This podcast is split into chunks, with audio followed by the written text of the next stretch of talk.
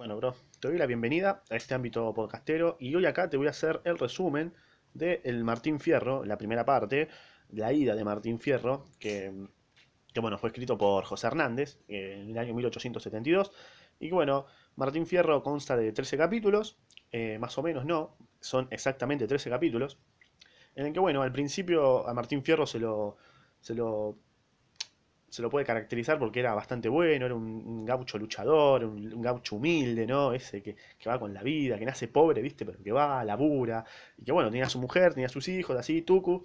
Era un gauchito, bueno, que comienza explicando su vida, ¿no? Básicamente, que tenía su mujer, ¿no? Como ya te dije, sus hijitos. Y bueno, aclaraba que el gobierno era una mierda, ¿no? Ya empezaba con una crítica social duro aclaraba que el gobierno era una poronga, que todo el tiempo lo estaban cagando, y que bueno, solamente los gauchos servían para votar y como mano de obra esclava, digamos, ¿no? Que los gauchos solamente servían para pelearse entre sí, para votar por quién eh, estaba arriba. Si no me equivoco, estaba el gobierno de Rosas, si no me equivoco, lo pueden ir a chequear, no estoy muy seguro, pero me parece que sí.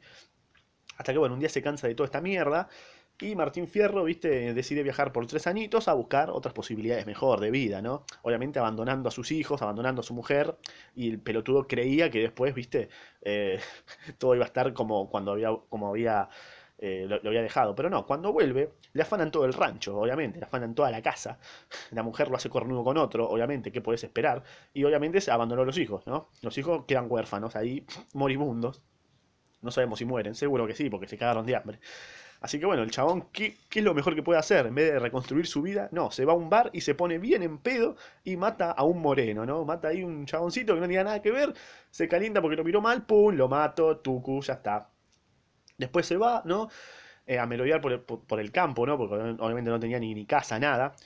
Y bueno, después otra vez vuelve a otro bar, Tuki, mata un cheto, ahí lo, lo arrebata, lo mata, lo hace mierda.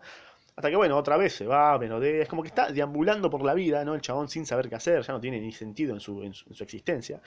Hasta que, bueno, se encuentra con un gaucho, con un gaucho que se llama Cruz, y como que pegan onda ahí que fuman un facito, qué sé yo, toman una birrita. En ese momento no sé si existía Quilmes, pero bueno, toman ahí, pegan muy buena onda. Y bueno, empiezan a reflexionar sobre las mujeres, le empieza a contar sobre su, su ex, ¿no? Que lo hizo cornudo. No, no, lo hizo cornudo, o sea, es un, es un decir, boludo, es un resumen así estúpido. Eh, empieza a hablar sobre las mujeres, empiezan a reflexionar de que las mujeres son un pilar importante en la vida de un hombre, pero que bueno, no la supo aprovechar y bueno, todas esas cosas de, de boludo que se da cuenta después que tuvo errores, bueno, eso empiezan a reflexionar y que... Hasta que bueno, se pone mal de nuevo, va a un bar otra vez, pum, mata a otro, porque es un tarado, mata a otro gaucho, esta vez mata un gaucho, imagínate. Y bueno, otra vez se tuvo que escapar, porque si no le iban a caer a corchazos. Se escapa hasta que, bueno, viene un juez, ¿no? Ahí, y lo, lo llama y le dice, mirá, eh, sos tan bueno matando gente que te voy a hacer sargento. Y así es, lo convierten en sargento a Martín Fierro, tuvo una oportunidad en la vida.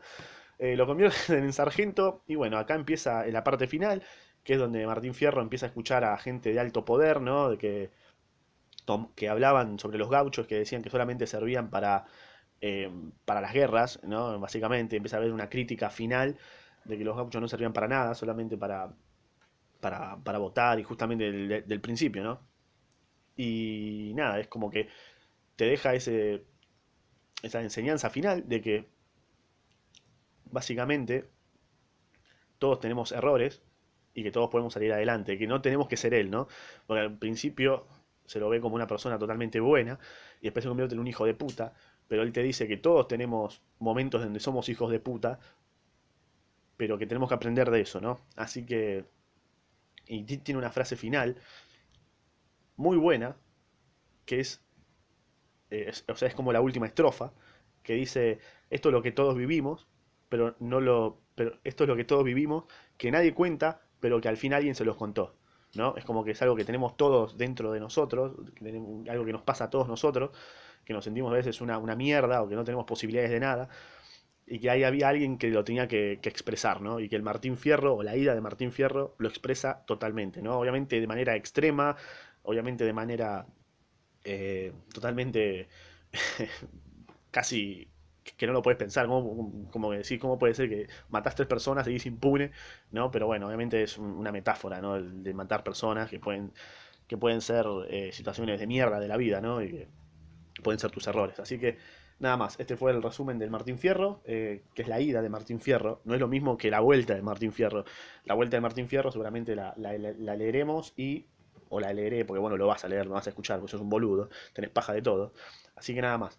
Eh, te dejo acá, por acá, no sé, eh, la lista de reproducción del Martín Fierro, donde lo leo completo. Eh, si te gustó, dan un like. Si no te gustó, un dislike. Andate a la puta que te parió. Siempre tenés que ir a la puta que te parió como Martín, como Tinchito. Eh, y hago un momento spam de redes sociales, Spotify, Instagram y PayPal acá abajo para que pueda comprar yerba y pueda leer mejor la vuelta de Martín Fierro. Porque si no tengo yerba, no puedo leer el Martín Fierro, ¿viste? O por lo menos la vuelta. Así que. Nada más, compartilo, comentá, toda esa wea que te dicen todos los boludos. Bueno, hace lo mismo. Así que nada más, nos vemos, guachín.